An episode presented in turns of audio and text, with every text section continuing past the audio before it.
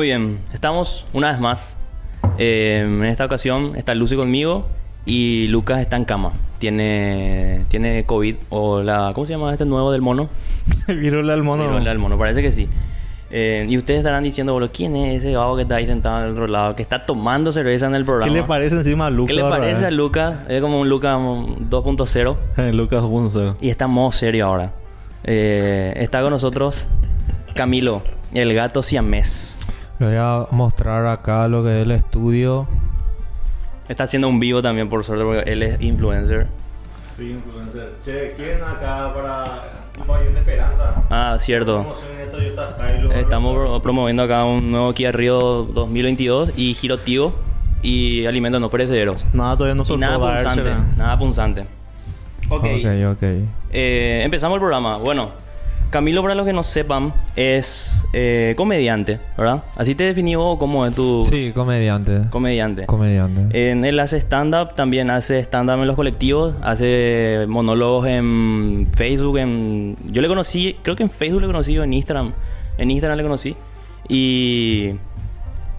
¿Cómo definís? Vamos a ver que vos mismo te definas tu comedia. ¿Cómo, ¿Cuál es tu, tu estilo? Bueno, mi estilo es una combinación de, de dos géneros. Que uno se denomina one-liner.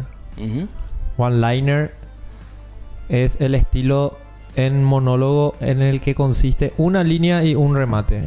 Una línea y un remate. Generalmente los monólogos son más anecdóticos. Y viene el remate al final. Pero con el estilo de one-liner es como que prácticamente Ahí. hay una preparación y un, y un remate. Porque yo carezco de lo que es carisma. Generalmente un monologuista tiene que, que ser buena onda Tiene- sí. para que el Enérgico. público enérgico para que para poder captar la atención del público, cosa que yo carezco. Entonces nadie me va a estar bancando durante más de 10, 15 segundos, entonces es como que yo constantemente tengo que renovar esa dosis de atención. Por un lado es el one-liner. En el sentido narrativo y en el sentido escénico hay un estilo que se llama deadpan que es cuando el humorista está Como un poker face más o menos. sí con un poker face Ok, entonces por ese- más absurdo que sea que lo sea. que digas que es lo que suele... Que implica suele- mucha concentración también. sí Implica mucha concentración. Eso, Sí. eso, eso iba a decir porque es eh, interesante es, boludo, porque él, obviamente, ah, que por cierto también para variar, eh, yo le sigo a él hace, hace un tiempo y obviamente conociéndole ya vos sabés que sus anécdotas siempre suelen ser así, tipo trágicas, ¿verdad? La- las anécdotas de- del el, el paraguayo promedio, por decir de algún modo. Y lo interesante es, boludo, que eh, obviamente eso es como la esencia de, de la, de la comedia, o sea, con, con lo que uno puede iniciar, ¿verdad? Me pasó tal cosa, me pasó tal cosa. Y para variar, eh, yo le cité a él al programa y eran las 6 y 40 y él ya estaba en la calle esperándonos, boludo, como yo le dije que tenía que hacer. Y yo justo hoy tuve que salir tarde del laburo, boludo. Entonces él ya estaba allá en la calle esperándonos. Pues yo tenía miedo más que nada, no que le roben, porque por acá eh, no creo que sea menos inseguro que de donde él viene. Pero eh, yo lo que más tenía miedo era que el tipo diga, ¿sabes qué? Este hijo de puta me jodieron, boludo, son todos unos bots y, y se vaya a la mierda. No aplacamos su odio con cinco empanadas de Día, choclo. Jorge, boludo. ¿Cuándo te, te compró? Sí Hija de puta, yo llevo Por el- 10 años de amistad con él, boludo. Una empanada no me en la vida, boludo. No, pero él es Camilo, loco. ¿Viste cómo soy? Qué ¿Cómo chupapijas. el- Empezamos el- mal ya, boludo, también. ¿En cua- ¿Cuánto tiempo de amistad tienen ustedes jamás te compró una empanada? 10 años, boludo. En serio, bro. A mí me compró cinco, man. Una vez le invité basura, eh, un paquetito de pireca saborizada brasilero. ¿Sabes qué? Una vez, sí, asqueroso era, boludo. Asqueroso era. Era No, esa, pero- esa pirequita tipo pipoca, no sé qué puta. Habrá sido por lástima, man. Mira lo que Asadito, O sea, Y me trajo mentira. Yo le compré a Lucas, ¿sabes? Y me trajo una hamburguesa, boludo. Y tenía habanero adentro, boludo. Casi me muero, ¿sabes? Eh, que volviendo de vuelta a, a, a- a tu a vos, ¿verdad? Volviendo de vuelta a todo tu estilo de comedia, eso. Lo que iba a resaltar es que justamente nosotros estábamos ya casi hace una hora juntos, ¿verdad? Estábamos preparando todo acá el, el- el- la cárcel, ¿verdad? Estábamos haciendo todos los trámites necesarios.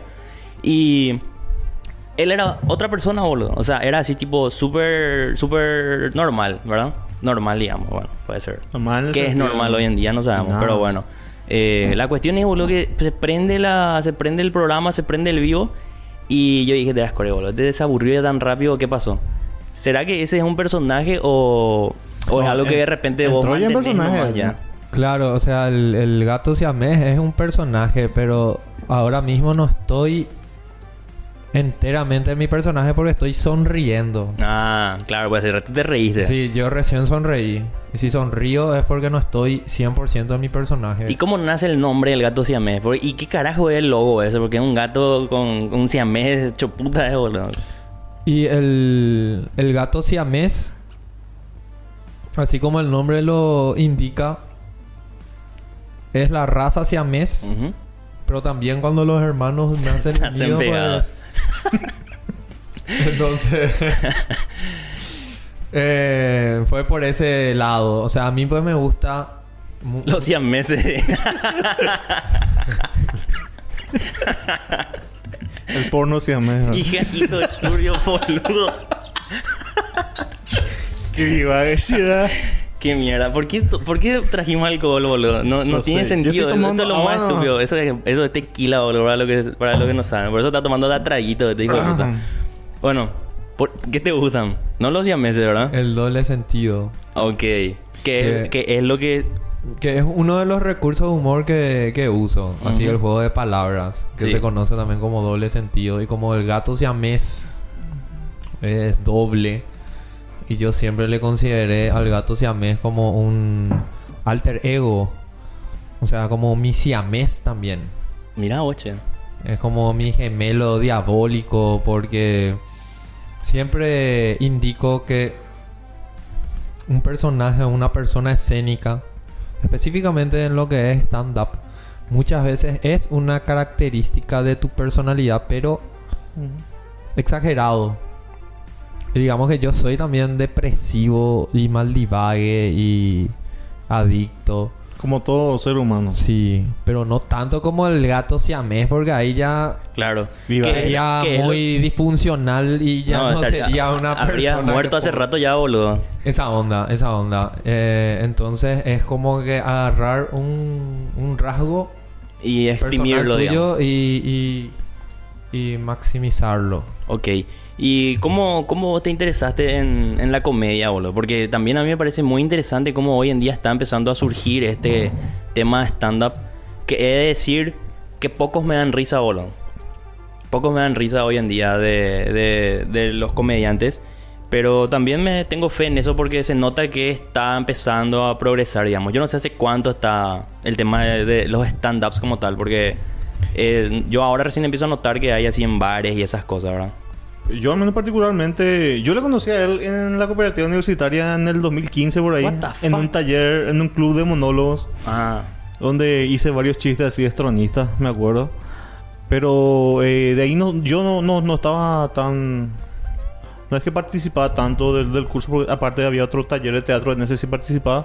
Pero ahí yo ya le llegué a conocer y eh, su humor y lo- los chistes de él. Y yo creo que acá en Paraguay, o al menos en Asunción, soy el único que hace ese tipo de humor un poquito ácido, Sí, pesado, o sea, humor denso, negro. sí, de negro. y vos sabés que es negro, Sí. pero es moreno eh, legalmente el humor que tirás. Porque yo no, no te escuché todavía muchas veces hacer así un chiste que yo ya, hija de puta, boludo. O sea, te Lo, que pasa es que yo el humor negro no subo en redes sociales. Ah, mantenés para la... Yo ma- mantengo No, claro, tienen que cuidar, bueno. porque si yo subo el humor que es negro negro Chau. me van a cancelar la cuenta. Ok, eso es muy interesante, boludo. Eh, es cierto, porque hay diferentes rasgos, o eh, mejor dicho, hay diferentes medidas en lo que es el humor. Por ejemplo, puede ser un humor que rasgue lo ácido, pero no negro. ¿verdad? Eh, así como vos decís, un humor medio marrón. Pero el humor negro que habla sobre necrofilia, sobre zoofilia, sobre pedofilia, sobre catástrofes, sobre... Holocaustos. To- todo ese humor denso eh, lo guardo para los shows en vivo. Ok. Porque en serio. pero algo, algo que yo siempre aclaro es que de repente yo hago humor negro, pero no es con el fin de ofender. O sea, no es que yo digo, yo quiero ser polémico ahora. Entonces voy a hablar sobre, Tal cosa, tal cosa. sobre tal cosa. tal cosa, sobre tal. No, no es así. Mm. Sino que a mí me vienen nomás las ideas. En el momento. Y yo lo que hago, a diferencia de, de otros comediantes, es que yo no discrimino la idea. Por ejemplo, me puede venir una idea que es súper absurda, como lo que suelo hacer también en, en redes sociales. Lo de los juegos de palabras y eso. Lo de los juegos de palabras, no, pero puedes hacer humor negro con juego de palabras también. O sea, el punto nada más es que me puede venir un juego de palabras o un chiste que es súper infantil, que es súper absurdo, súper friendly, súper amigable. Y lo voy a decir, ¿por qué? Porque tiene humor. O de repente me puede venir un chiste, ¿verdad? Que es súper denso y sobre un tema muy delicado. Pero yo lo voy a decir igual. Porque tiene humor. Y porque yo soy humorista. Mm. Entonces, al fin y al cabo, a mí lo que me, me nace o lo que busco hacer es hacer reír. O sea, no pretendo dar ningún mensaje social, No- político, motivacional, de- no. O sea, yo soy humorista. Si me viene a mí una idea sobre gallinas, pega. Eh, sí, entonces si me viene un, un chiste sobre tener sexo, qué sé yo, con un cadáver, pega. Sí. O sea, no hay moral ahí. A un socio se le decía Luisón. Trabajaba en una funeraria. Ah, sí, ya me acuerdo de anécdota, boludo. Súper, súper. Ya podés dibujarte el resto, boludo. Esa onda. Él No, come muertos. Qué asco, boludo. Por lo menos eso tan limpio, me imagino, boludo. Porque si trabajaba en un, en un cementerio iba a ser peor el tema, boludo. Y sí. Esa Eh, onda. y como, como lo que vamos a conectar acá con lo que me acabas de decir, ¿tenés un límite vos para la comedia? El único límite que yo tengo es cuando estamos en vivo, o sea, en, en un show. Y algo que yo nunca haría sería tomarme con alguien del público, o sea, burlarme de alguien del público. Que es lo que suele hacer mucha gente también. Que suelen hacer muchos comediantes. eh, Hay en general, en general, ¿No ¿verdad? sabías que hay un comediante australiano, creo que es americano, que él, su, su, su show se basa únicamente o precisamente, mejor dicho, porque no se trata solo de eso, pero precisamente él busca que alguien del público le interrumpa o se enoje o algo le diga y él ahí recién da risa. O sea, él ahí recién eh, como que espera eso o está atento a eso y cuando algo de eso pasa, ahí él es donde realmente arranca. Y, si vos te pones a analizar sus monólogos o sus chistes o, o sus presentaciones antes de ese momento, es como de cierto modo o muy aburrido o soso o provocativo en el sentido de buscar ese momento, ¿verdad? Ya. Y, y de ahí él, ahí recién él arranca. Y sobre ese, sobre esa persona, sobre ese comentario, ese defecto, lo que sea, él se va. A mí me resulta válido eso si es que el público, el heckler se conoce en términos de stand-up, si es que no pronuncié mal, a ver si alguien que está conectado al vivo me corrige. ¿Qué sería eso? El heckler sería, ah, vendría a ser tipo el hater, pero ahí en vivo. Ah, El, el que te interrumpe. El pesado. El pesado. sí. Ahora bien, si hay alguien del público que interviene en tu show, que interrumpe, ahí sí le das con todo. Yo me refiero más que nada a que vos estás haciendo tu monólogo y después en un momento vos querés improvisar con el público Y le ve a un paralítico le y le ves así a Sí, alguien Quiero que pase Que sí. al escenario. que se suban por el paralítico. que sí. sin su consentimiento vos le haces formar parte de tu show. Mm, Por ejemplo, en el que, bueno, yo me dirijo directamente a la mesa y empiezo ya a hablar y empiezo ya a invadir su espacio, siendo que esa persona fue con un millón de problemas en la cabeza, que justamente fue a un show de comedia para distenderse, para olvidarse, y vos le estás inyectando más ansiedad en pos de tu show.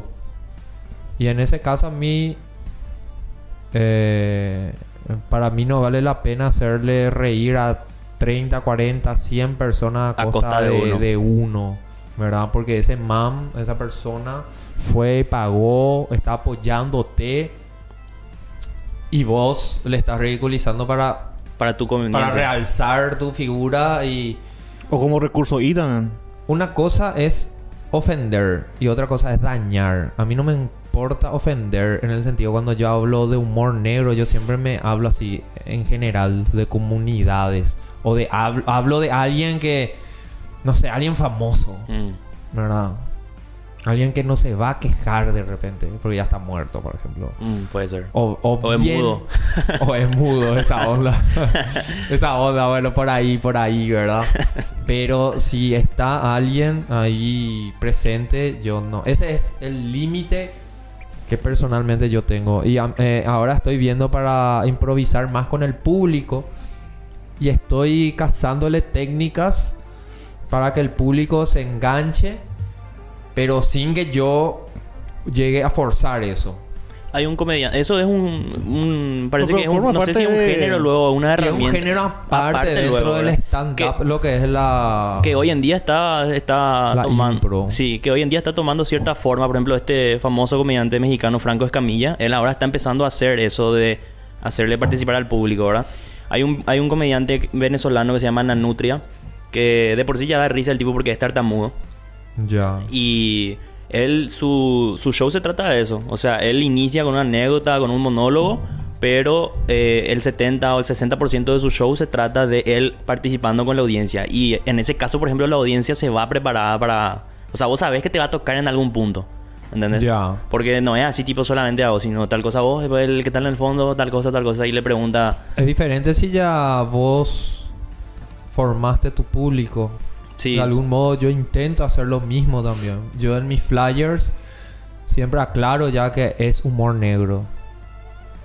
Porque yo entiendo también de que hay gente que no le guste ese género. Mm. Es totalmente comprensible. Y vos cuando te subís haces un, ha- haces un advertising, digamos, de lo que va a pasar. No, no, o la no, gente yo ya la- que está la- ahí tiene la- que saber ya. la- Y pagó, ya pagó. Sí.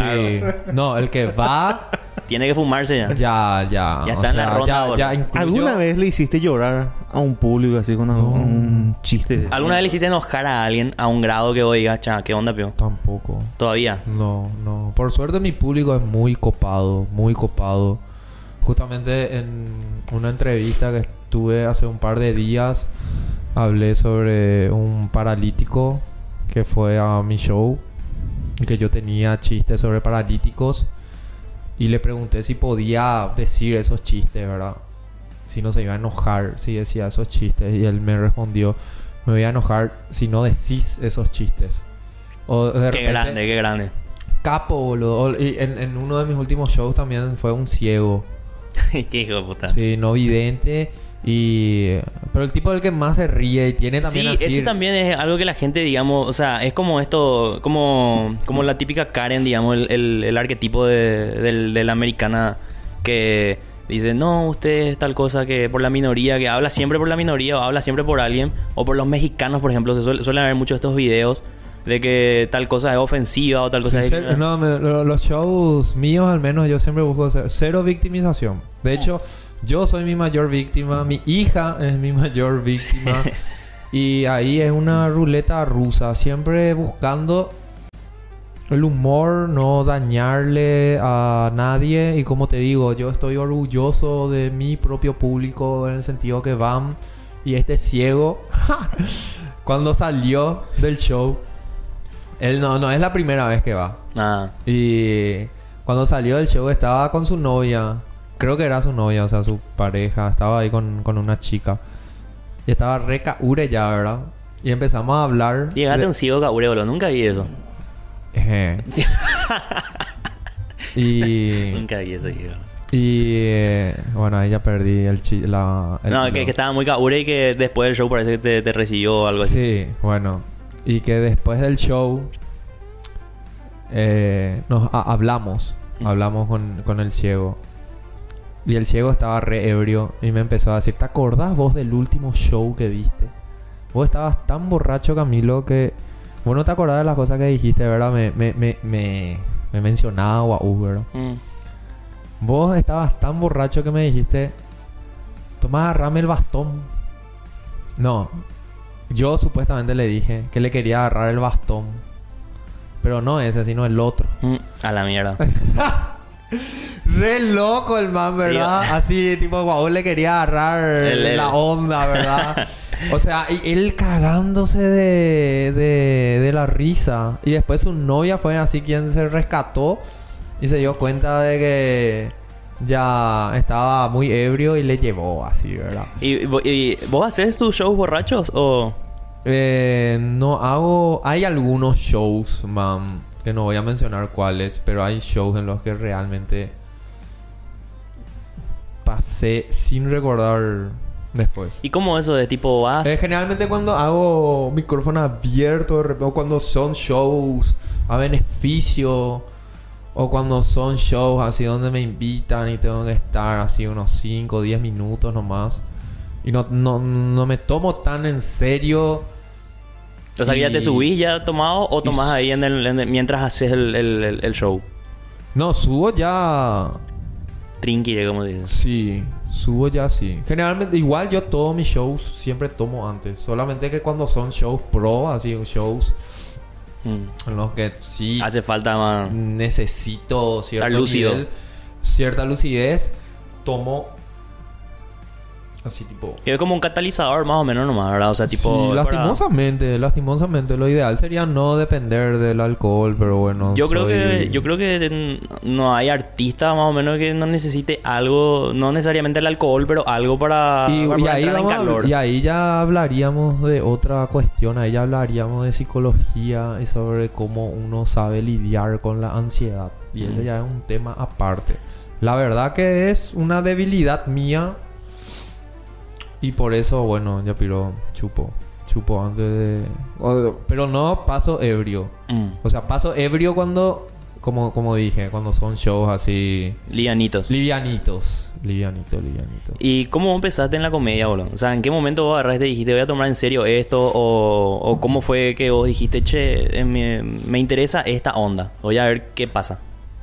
Eh, a ver un poco acá veo nomás que están enviando ¿por qué vos envían solicitud Para, unirse. estar- sí No, tenemos mala experiencia ya con eso. tienen mala experiencia Sí, sí. bueno Alana no se puede no se puede Si es que quieren hacer alguna pregunta, hagan ahí en el, en el chat o algo y, Esa onda. y ahí vamos a, vamos a surgir. Porque eso es buenísimo también. La gente se le ocurren preguntas que obviamente a nosotros en este momento no se nos va a ocurrir. Y, y, me- y eso está joya. Para eso lo de la acá por ejemplo los del pulso guaraní escriben pulso guaraní es eh, otro programa de podcast Ah, mira, oche. y eh, ahí hablan de los chivólogos de cómo empecé yo Ujú. Pero eso fue en, en redes sociales. Pero en el stand-up vos me preguntás, ¿verdad? Sí, sí. O sea, en la comedia en general, en algún Y- momento en el que dijiste voy a empezar a hacer chistes o algo, porque no sé si es que hay un hay una brecha de tiempo entre hacer subir en las redes sociales y después hacer stand-up o hiciste stand-up No, primero. yo primero hice stand-up. Ah, ok. Y, y después, yo creé, después de dos años... Dos años después. sí, Hija creé de- lo que es el gato. Porque a mí dos años me tomó encontrar mi personaje. Mm. O sea, yo empecé hace siete años con lo que es stand-up. Pero estuve un año así out. Inactivo. Entonces seis años lo que estoy así full. Ok. Con comedia. Y en redes sociales, cuatro. Pero ese año out que te pegaste fue al principio o fue entre medio de, de ya haber encontrado tu personaje o No, cuando ya encontré mi personaje. ¿Por qué? Y por problemas técnicos. Logísticos. Sí, problemas técnicos en mi cabeza. Pero vos sabías que hoy querías volver a eso. En ese momento no. O sea, fue Porque tipo un break total, fue. Sí, boludo, me agarró así. Problemas psicológicos. Problemas psicológicos que no. que me hicieron creer que nada de lo que hacía valía la pena, etcétera, ¿verdad? Y, Y, bueno, no, yo estuve a punto de eliminar la página, eliminar mis redes, todo. Por suerte no, no llegué a eso y bueno, nos recuperamos de ese divague, ¿verdad? Y entonces son seis años, seis años en total. ¿Y cómo ese, ese, ese problema que decís, esa crisis, eh, nació solamente... Porque eso también es algo que pasa mucho de, de- de una persona que crea contenido, que hace algo y que de algún modo, de algún medio externo viene alguien que te dice, che, lo que hace es una mierda o tal cosa.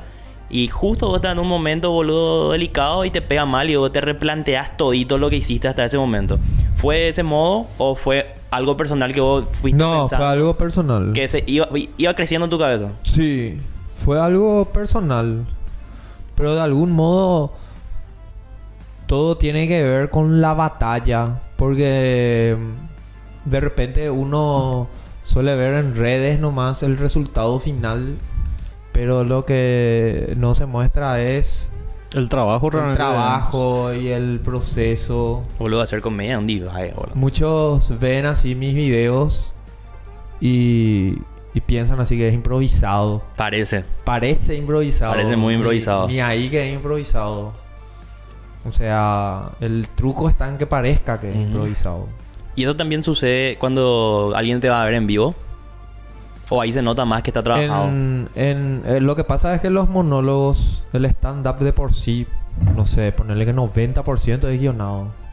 Pues sí hay un espacio para lo que es la improvisación. Y eso es lo que estoy implementando más Mm. últimamente, ¿verdad? Abrirme más en lo que es así tipo la impro en el escenario. Pero... No sé. ¿Y cómo, cómo- Es 90% ahí todo, todo guionado. No sé. No, es muy difícil que un monologuista te, te improvise todo un show. Claro que todos, mm, algunos Improvisan en mayor más. medida, sí, algunos improvisan más que otros. Pero no va a ser un show 100% de improvisación. Ok, ¿vos tenés algo que preguntarle? No, con respecto justamente a tu, a tu proceso creativo. Siempre tus monólogos, ponerle escribiste un monólogo o un chiste. Sometes ese chiste a, a un, a un público más pequeño antes. A un lector beta. Sí. Y después recién... Sí, sí, ¿verdad? sí, sí. Siempre- Qué buena pregunta esa. Mu- Muy buena pregunta. Eh, yo tengo un grupal donde hay varios monologuistas. Principalmente son monologuistas que están arrancando, que hacen micrófono abierto o que, que- que son relativamente nuevos, un año, un año y medio. Porque ese es el tiempo más o menos que toma, bueno, a nivel... A mí me tomó dos años cazarle la onda. Pero yo tengo un grupal donde eh, todos los martes nosotros nos reunimos. Así vamos alternando. Por ejemplo, un, un martes es videollamada virtual. El siguiente martes nos reunimos en la casa de una compañera y ahí cada uno lleva su material. Y ahí probamos. O sea, ese es el, prueban. ese es el, el proceso. O sea, llevamos ahí los chistes, los monólogos. Porque de repente se te puede venir una buena idea. Que es brillante. Para vos. O sea, solamente para vos. Y después... Cuando llevan práctica es... Lleva, sí, es Cancelado. y nadie se ríe, ¿verdad? Entonces siempre es recomendable probar. A- aunque hay veces donde te vienen así remates que vos sabés que Vos son de ya sí, pilló. este, este no es necesario. ¿verdad? Sí. Este no es necesario. Pero preferentemente eh, siempre sí probar probar ante otras. En, en este caso yo tengo en mi grupo, o sea, tenemos, mejor dicho, un grupo. Y donde ahí Trabajan. trabajamos creativamente en eso. Pero Y- in- interesante realmente es que, que, se reúnan así y compartan porque el hecho en sí de, de- de reunirse y compartir ese el feedback ese hace que se creen otras ideas. Sí, es como una especie de brainstorm. Totalmente, totalmente. O sea, es necesario. Y yo siempre digo, el humor es cosa seria. Sí. Y, y, y hay, hay algo Y no es por mala onda ni nada, que de repente así entre...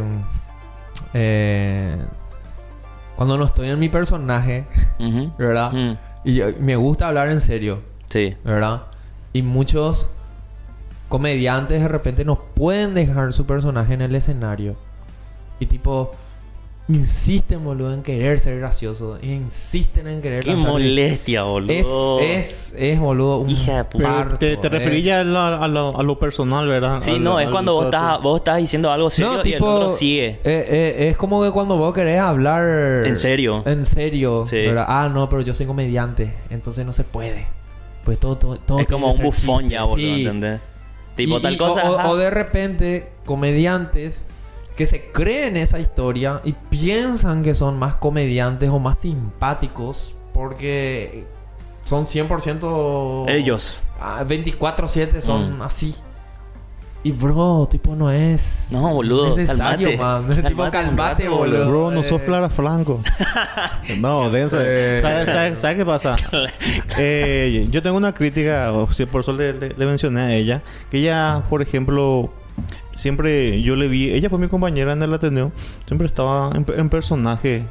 Ella parece que nunca sale de personaje. Yo creo que eso afecta también la, la parte creativa, como que hace como, como un sobreesfuerzo intelectual por estar siempre tratando de ser gracioso o tratando de que sea Claro, porque una eh, cosa es que vos estés, boludo, en todo momento atento a algo que pueda surgir y vos Sí. decir, "Ah, mira, esto me va a servir a mí para tal cosa, o esto me va a servir a mí, voy a anotar, o voy a pensar, o voy a trabajar después.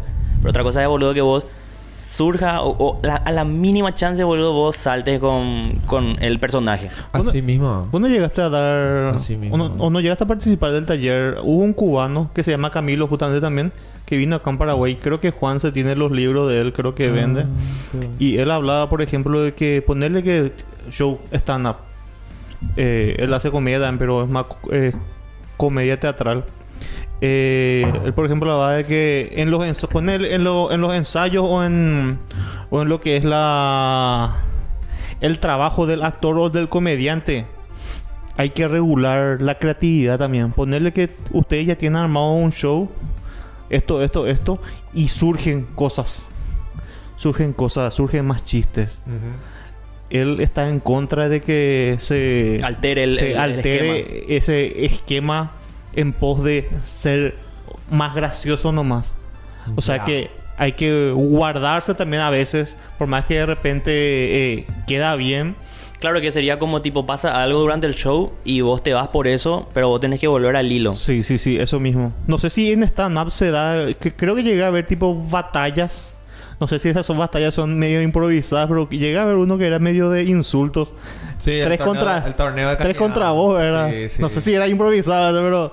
Y ¿qué buena digo? parte fue improvisado Ah. ahí. ¿Dónde era eso? ¿Qué pasó? Poneme en contexto, boludo. No, y eh, estaban tres personas que le describían a él y después le tenían que describir a... No, y el torneo de cañeadas es como un género de que se desprende también del stand-up. Es como un roast. Es un roast. Ah, el roast battle. Que orgullosamente podemos decir que ya se hizo acá. Un Bien, torneo carajo. de roast. Sí, fue genial. Eh, ya hubo... Ah, ese fue el que te dijeron que era un dementor o algo así, ¿verdad? Sí. Ah, sí, ya. Afortunadamente un- gané ese, ese torneo y fue toda una experiencia. Al principio yo no, no me quería no me quería anotar a- al torneo. ¿Por qué? Y porque estaba en mi zona de confort. Tipo, generalmente tu ego nunca sabía te que iba a ganar. dejar... Tenías miedo. Sí, tenía miedo. Tipo, ¿para qué me voy a anotar yo? Yo estoy bien donde estoy. Yo estoy bien en mi zona segura de mi monólogo. ¿Para qué yo me voy a exponer a Váyanse que a la me puta. ridiculicen? Que esto... Tu ego ahí cagón, ¿verdad? Que te dice ¿para qué va a hacer esto? No, está ya bien está así. bien. Y ya piró. La... El truco está en callar esa voz. Hacer... O sea, no te digo hacer por hacer las cosas. Obviamente siempre de manera estratégica. Pero no porque tenés miedo, ¿verdad?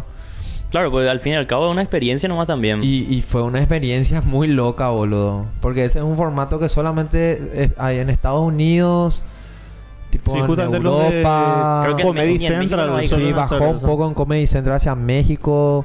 En México hubo una época que hacían mucho, pero hacían los youtubers y eso. O sea, así Sí, tipo comediantes, pero- comediantes, no, no me acuerdo. Pero se hizo acá y salió salió genial y próximamente se vienen más ediciones del torneo de cañada. Se vienen cositas. A, la gente le gusta lo que es sangre. Mm. Sí, claro, le gusta el morbo, boludo. Sí. Que y que eso me lleva a una pregunta interesante. eh, porque imagino que se fue gente, ¿verdad? Se fue gente. ¿Dónde fue? En The Jam. Acá cerca, ¿eh? Ok. ¿Y cómo, cómo vos cobras? La, ¿Cómo vos cobras cuando haces un show? ¿Es a- eh, ¿Se basa en las entradas o el local te paga un Y porcentaje? depende, depende. Generalmente para cobrar los shows o es por entrada o el bar te paga tu caché. Eso ya es cuestión de negociar. ¿Y vos vivís de la comedia ahora mismo? Yo vivo. Yo vivo de la comedia, yo vivo de mis ideas en el sentido de que, bueno, yo siempre... Pero yo siempre digo que el gato siamés es tipo un desprendimiento de Camilo. Tipo, yo soy Camilo, no soy el gato siamés. Y hago otras cosas también, ¿verdad?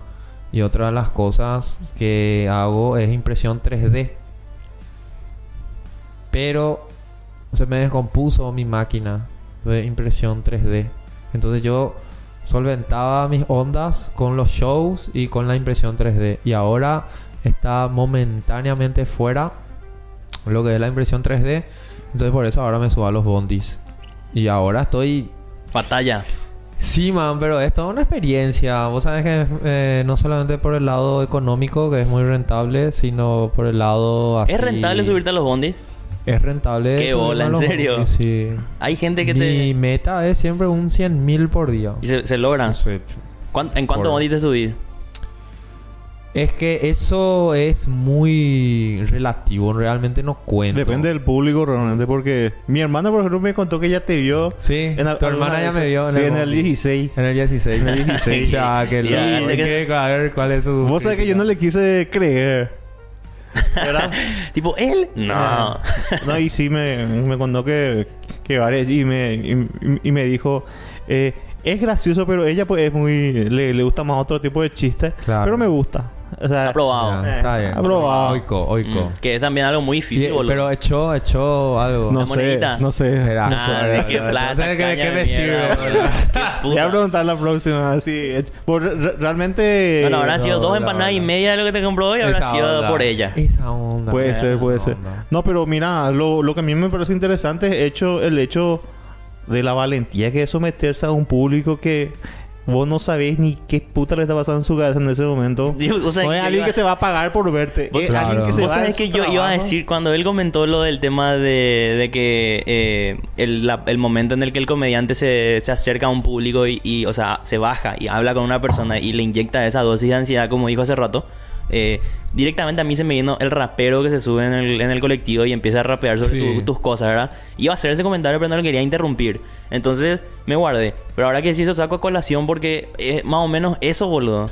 Así mismo. Porque iba a tener que, o sea, un rapero un poco más pesado, me imagino, ¿verdad? No, no les- todavía Sí, no me yo- crucé yo con algo lo que nunca hago es meterle a alguien en el... Ok, o sea, vos te subís Eso- con algo ya externo. Sí. Ok. Yo nunca le involucro. De hecho, yo ni siquiera le dirijo la mirada al, al público para no incomodar. Eso es muy bueno. Eso Eh, es ni, muy ni bueno. dirijo la mirada. Eso es muy bueno. Porque Tipo, eso yo es tengo- como o un sea, perro. vos- Es como que un perro que le deja así que se acerque solo. Sí, yo supuestamente voy moviendo la cabeza, dirigiéndome al público, pero es como que yo te hablo a vos, pero encima de tu cabeza.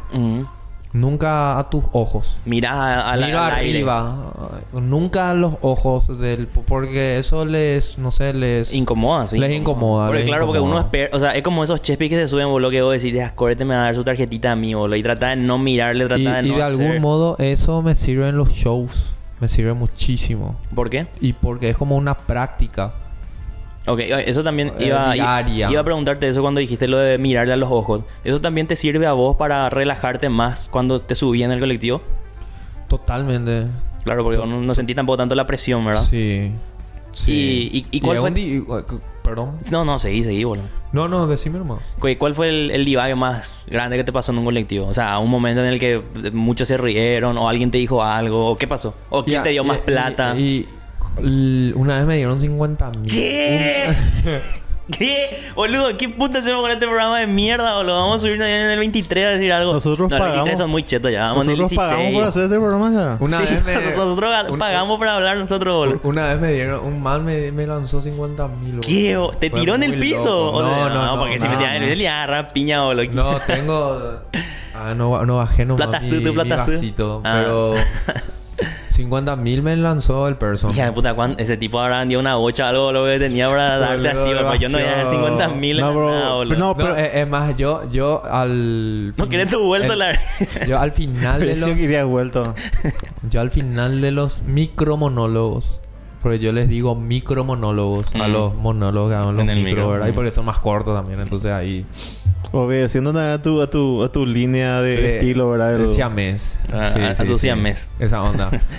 y yo al final de los micromonólogos digo... Bueno, gente, ahora le voy a pedir una pequeña colaboración. Cualquier 50 mil ya sirve. No. Porque en serio, en el último colectivo me dieron 50 mil. Ahora ya Pero- ha pasado. Ay, ahí me cortaste ya el chiste. De. Cobre, boludo. Qué mierda soy, Eh, viejo. o- otra, otra cosa a tomar en cuenta en los chistes es el timing. Ese nivel de pausa. De repente, vos le dejas ahí al público con cierta expectativa. Porque no va a ser lo mismo que vos cuentes tu chiste. Eh, por ejemplo, mi última. Mi última pareja me hizo conocer a mí el amor a las drogas. Entonces no es lo mismo que yo digo, mi última pareja me hizo conocer a mí el amor a las drogas. Ujú, Entonces, Claro, es el remate. Muy importante, entonces, eh, no solamente lo que es el texto. De hecho, en un monólogo, el 50% nomás es tu texto. Y el otro 50% es tu delivery, tu entrega, como vos La interpretación. la interpretación y en eso lo que me ayuda mucho lo que son los micromonólogos es para mí una práctica diaria para los shows así grandes que después tengo Ahora ya me da miedo interrumpirle, boludo. Tengo miedo que cada cosa que ella le había cortado un chiste o algo así. Eh, y, y es cuestión de, Leer leer el, el lenguaje ambiente. verbal Mm. eso de hecho como conductores le va a servir mucho a ustedes sí, el tema es que vos estás... Tu, tu personaje es siempre en modo serio. se lee se lee se lee Ok, ok. Vamos a estar atentos. Entonces voy a tratar de... leer. Eh, Vos te vas, vos- ya te vas a buscar eso en el bus o siempre te mantenés en, en central. hacia allá tengo miedo boludo porque me pueden emboscar Hija de puta, boludo. Hija de puta. ¿Qué, qué maldad, boludo. Y en el Loma Grande, en el Loma Grande, siempre digo que ese Bondi es lo más grande que hay. Malísimo, Qué boludo. maldad. Malo, boludo. Qué, Qué maldad. boludo. Ah, y por cierto, recuerden, antes de terminar el programa, tengo un micromonólogo. Sí, Sí, sí, que, sí. que sí. escribí para... Mira, tenés público Para igual ahí. Tenés 22 yo conté. Así Bien que ahí, boludo. sí. va- vas a tener Ah, público. ah, amo mi público, boludo. Mira acá, psiconauta. No. no, rato- Psiconauta no vaya ese. Acá el bote, preguntaron no. hace rato que Camilo, no me invitaste porro el lunes pasado, me No. dice. Mentira, yo siempre invito porro, boludo. cuando me- Qué muerto. No lo me sé decía boludo. así. Después otros son una mierda, Camilo. Me encanta, me encanta. A ese se- seguramente eso- tampoco le invité porro. Eso es lo mejor, boludo. O sea, cuando vos ya llegas a un grado de calidez con la gente que te sigue lo que da gusto, boludo. Eso sí realmente es admirable. Eh, eso realmente da gusto seguir haciendo. Cuando te dicen que son una mierda, por ejemplo. Porque vos sabés que no te dicen en serio. A no ser que te digan en serio, ¿verdad? Que Ahí- tampoco importa. Claro, ¿no? que ahí también tiene que dar para seguir. Creo que justamente el hecho de hacer comedia implica que no le vas a gustar siempre a todos. Totalmente. Así como a tu Eh. hermana. ¿Cierto? También, Sí. Eso fue muy bueno. No, también. ¿sabes qué, ¿sabes qué pasa? Porque, por ejemplo, hay, hay, hay gente que no le gusta Jim Carrey, por ejemplo. Y Jim Carrey empezó haciendo monólogo Stand-up. eh, stand-up, Sí. pero siempre hasta ahora tiene sus detractores. Inclusive llega a ver así estos youtubers así nuevos se ponen a, a hacer, a hacer críticas de los monólogos de Jim Carrey de hace 40 años. Boludo. ¿cómo criticas luego un... O sea, ¿por qué haces un video de review de una crítica de un monólogo, boludo? Querés Sí, vistas, Muchos de los monólogos en sí son una crítica luego. Porque obviamente, Sí. vos- ¿qué es lo que le vas a criticar a Dave Chappelle si el tipo... O sea, sus monólogos son críticas de tal cosa, son críticas a la sociedad o lo que sea. Y está desde George Carlin también, que, boludo, literal, el tipo... Hay, hay monólogos que nadie se ríe, boludo. O sea, todo el mundo se queda así, hija de puta, qué onda este tipo que lo que está diciendo, ¿entendés? Eh, sí, con, lo- con los seguidores acá que, que estaban viendo... Sí. Le baitearon re grande a Lucio recién, boludo. Le dijeron saludos de Estados Unidos. Le dijo, boludo, el tío la que creyó. Ahora me voy a hacer recordar, se me pasó el bondi, le dijo, boludo. Y después hicieron una pregunta muy interesante que eh, vamos a, a traer. Si haces talleres de monólogos o enseñás. Sí, sí, sí. Qué bueno que hagan esa pregunta. Porque estoy preparando un taller de, de recursos de humor en general. Eh, para octubre probablemente. Ya debió haber sido hace un par de meses, pero la verdad que, que estoy leyendo mucho, preparándome y bueno, y también procrastinando. Pero el- qui- quiero armar así pro. Eso El algo que te, iba, que te iba a preguntar. ¿Cómo vos estudiaste la comedia para hacer comedia? ¿Cómo Y- aprendiste? Y es, eh, bueno, yo inicié así por las malas, boludo, por experiencia pura, pura, Puro vergazo. puro empirismo, puro vergazo, exactamente. Pero ahí había sido mucha teoría que facilita el camino y eso justamente es lo que yo le quiero proveer a, aquellos que quieran iniciarse en el mundo de lo que es el humor, de lo que es el stand-up. No, que no sufran esos dos años que yo sufrí porque no, porque me lancé así nomás. Sino que hay herramientas que, que facilitan. Y los recursos de humor,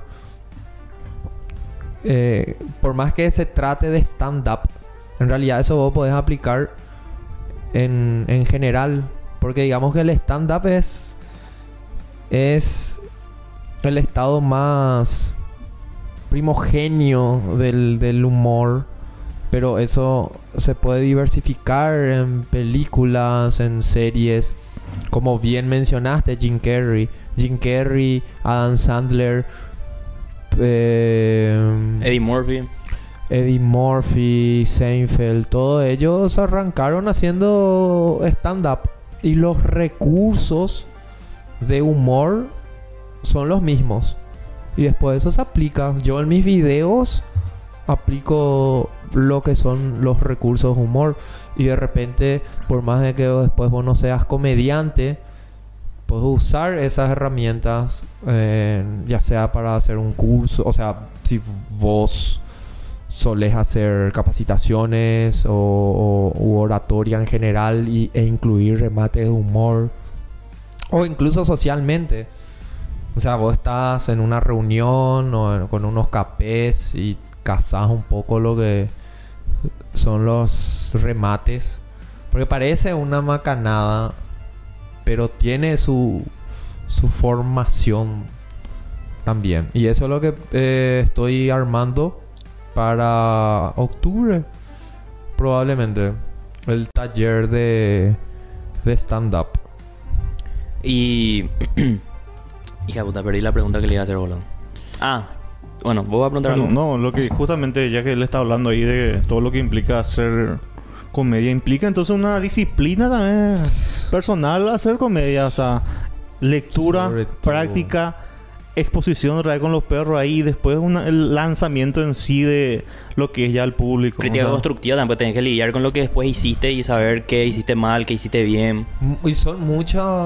co- Como cualquier otro aspecto en la vida. Ujú. Tipo, el humor no es diferente. Así como bien mencionas, Lucio. Eh, es un pues, perseverancia, inteligencia emocional, que es lo que vos dijiste, de saber eh, lidiar con las críticas, con la frustración, un video que no pega, un monólogo que no pega. Hoy subí un, un video, ¿verdad? Y vi así con las reacciones, eso no pegó tanto. Y tipo, paf, así. Ya hay así emociones. Encontradas. Ego y otra vez que te dice que lo que haces no vale. Y bueno, y es saber lidiar con, con eso. Eh, generalmente vos sos tan gracioso como tu último video.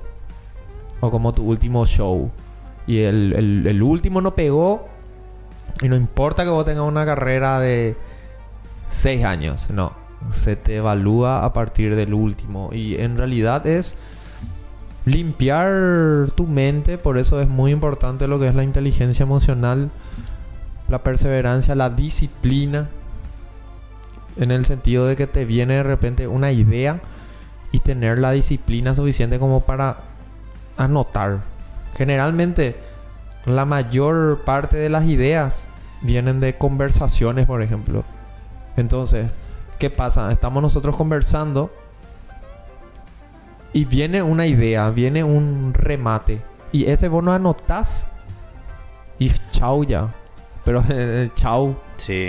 no vuelve más. No, no. Entonces es desarrollar la disciplina en la que vos estás conversando, vos estás eh, por la vida observando, vos estás soñando incluso y tener ahí tu blog, tu teléfono, tu- tus anotaciones, porque ese como artista es tu materia prima. Es como que vos seas un chef. Vos Y- sabés que... Y ese, esos son tus, tus- esas ideas sueltas son tus ingredientes. Vos no es que vas a empezar a escribir desde cero. Porque eso es lo peor que podés llegar a hacer. Te va, Te va a quemar, te va a tu- quemar, Va a boludo. O sea, capaz cerebro, te boludo. sale algo. Va a fritar el Pero, boludo, sacrificando tu salud mental. Normalmente uno nunca empieza luego con algo así de cero nomás. Y uno lo- siempre tiene algo clavado en la cabeza. Sí. Y lo ideal es entonces tener anotado eso y vos como chef, ese es tu ingrediente. Y después vos le empezás a amasar y, y dar Forma. forma.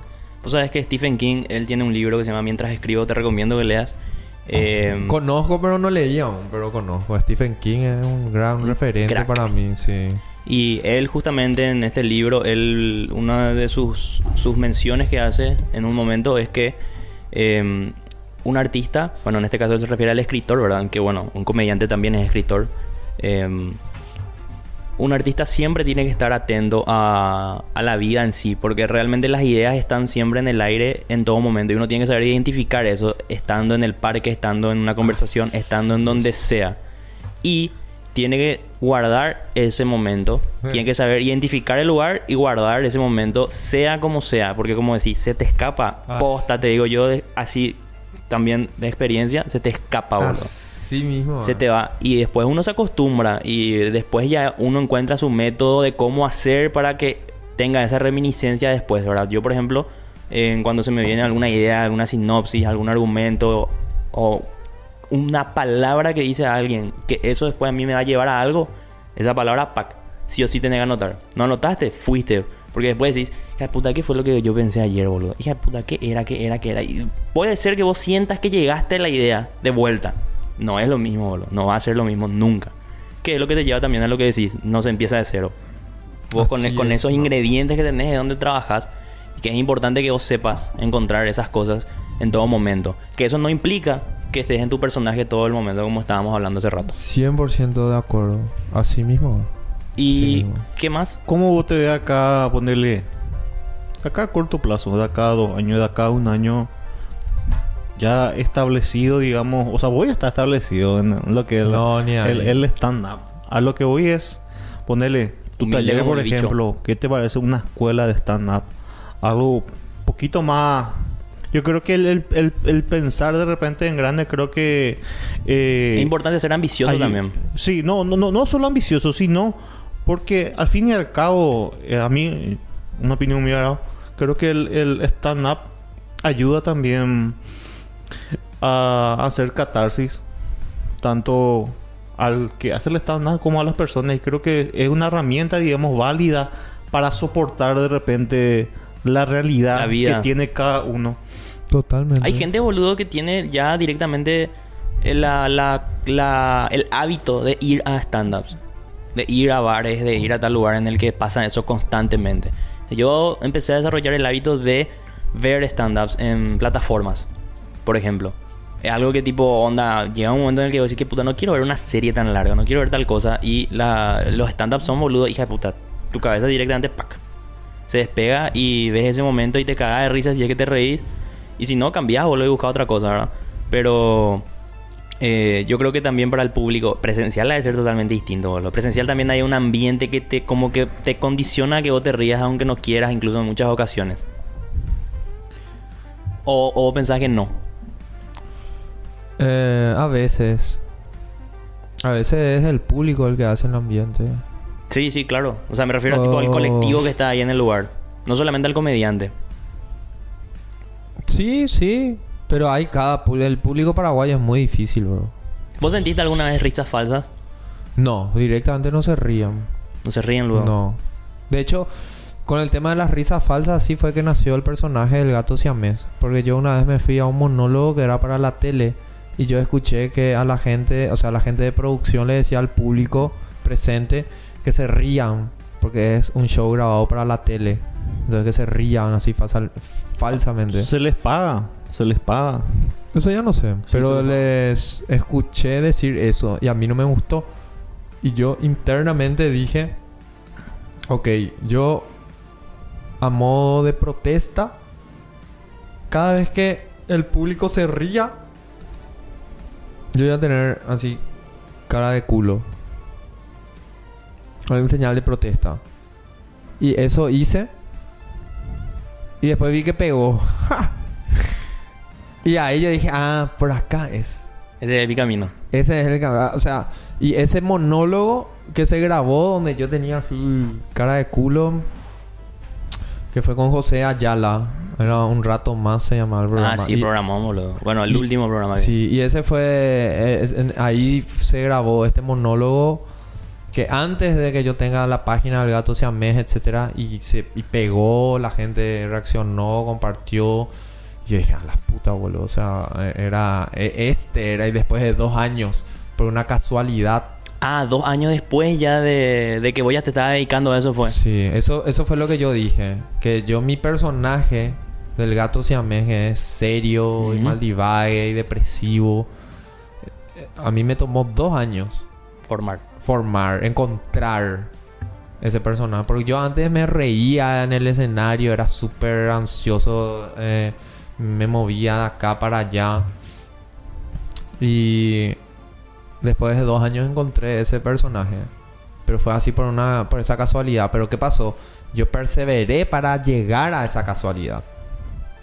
Y sí, justamente parte del proceso creativo también, porque, eh, digamos, eh, todo proceso creativo tiene su, su proceso, ya sea de, de prueba y descarte. Y ponerle que te fuiste descartando las cosas que de repente no te funcionaban hasta que llegaste a lo que actualmente estás desarrollando. Sí. Así es. Hablando de stand-up, hablando de contar cosas, es hora de cerrar esto con broche de oro. Eh, nosotros normalmente nos despedimos con una música que solemos elegir nosotros, pero cuando viene el invitado, el invitado elige la música que va a sonar al final del programa. Y no solamente eso, deja una recomendación. Puede ser lo que sea, libro, música, película, serie, libro, eh, etcétera. Cualquier cosa puede ser. Entonces, eh, cerrar con, o sea, decir lo que, lo que, lo que vas a recomendar y la música y después entramos con eso. Y ahí cerramos. Bueno, eh, una canción para el final. Sí, eso va a sonar después de que vos hagas todo tu chiste. Dale. Con el logo. ya. Mientras más inflinja los derechos de autor, Mejor. mejor. Ya, me gusta Jail de prisión, de Down, eh, de abajo, abajo. De, Sí. de, da- de- no, de abajo. de Down, sí. ok, ese es el esa, tema. esa, esa canción. Ok, con ese va a cerrar. Ya sabes qué hacer editor. Bueno, Ya está. ¿y eh, alguna recomendación que quieras dar para el público oyente ignorante que nos sigue? Eh, ya que hablamos de Stephen King y Stephen King, la verdad que es un gran referente para mí a nivel creativo. y a nivel de no solamente de su constancia, sino que periódicamente lanza material nuevo. Y él había dicho que hay etapas donde su creatividad está más presente que en otras y aprovecha entonces cuando tiene muchas ideas y para cuando venga la temporada de bajas ideas, entonces él usa esas ideas que, que llegó a recabar durante su etapa más inspirada. Y quiero recomendar el primer libro de Stephen King que se llama Un saco de huesos. Eh, con, con, ese libro yo empecé a leerlo y fue la primera vez que yo sentí miedo, así miedo posta, leyendo un libro. Generalmente pues el miedo se da... Con algo. Con las películas más visual. Pero con Stephen King muy loco, muy loco. Leí mucho sobre él después de este libro. Muchas obras que capaz eh, sean superiores incluso a lo que a lo que es un saco de huesos, pero recomiendo un saco de huesos porque fue el primer libro que leí de él y en serio te eriza la piel ese, ese libro boludo, sentir, o sea, tener una sensación a través de leer un libro es increíble, boludo. O sea, si, si alguna vez no, no tuvieron eso, busquen esa experiencia porque es bueno. Totalmente. No, es el libro que mostraste en TikTok, ¿verdad? El libro que... No. no, no, no, no. No es ese. Ok, tenemos la música, tenemos la recomendación. Ahora pasamos al micro monólogo de Camilo, okay. a.k.a. Don Gato Siamés. Gato Siamés, yo le digo Don Gato. Muchas gracias Lucio, muchas gracias Edu por invitarme a esta entrevista. Yo siempre intento participar de cualquier entrevista a, que me inviten. Siempre y cuando no sea de trabajo. Porque a mí quien me inspira realmente fue siempre un amigo que él trabajaba en un banco. Hasta que llegó un día en el que dijo, renuncio yo me voy a dedicar a lo que me gusta, a lo que es el arte. Y él tenía un altísimo sueldo, beneficio, estatus. Y él dejó todo eso por el arte. Hoy en día él vive en una plaza. Él era gerente de un banco, pero bueno, al menos podemos decir que ahora está en otro banco, ¿verdad? Y yo no entiendo por qué a la gente le podría causar gracia siendo que yo ya estuve en situación de calle. Y no me gusta cuando la gente supuestamente te tiende la mano, dice que te quiere ayudar y después te ofrece un trabajo. Yo pasé por esa situación, me dijeron Camilo, vos necesitas ya en tu vida algo de presión. y yo lo que más tengo en mi vida es depresión. Por eso yo sé, gente, yo sé lo que se siente que nadie te escuche. Porque yo antes también tenía un programa de podcast. hasta ahí, hasta ahí. Qué basura. Qué hijo de puta, boludo. Qué basura, boludo. Qué apiró, boludo. Por lo menos no aguantate a que termine, hijo de puta. Ya piró, boludo. Váyanse a la mierda, boludo. Vamos a la mierda, bueno. Nos vemos. este fue Camilo con nosotros. Nos reímos. Genial, genial, genial.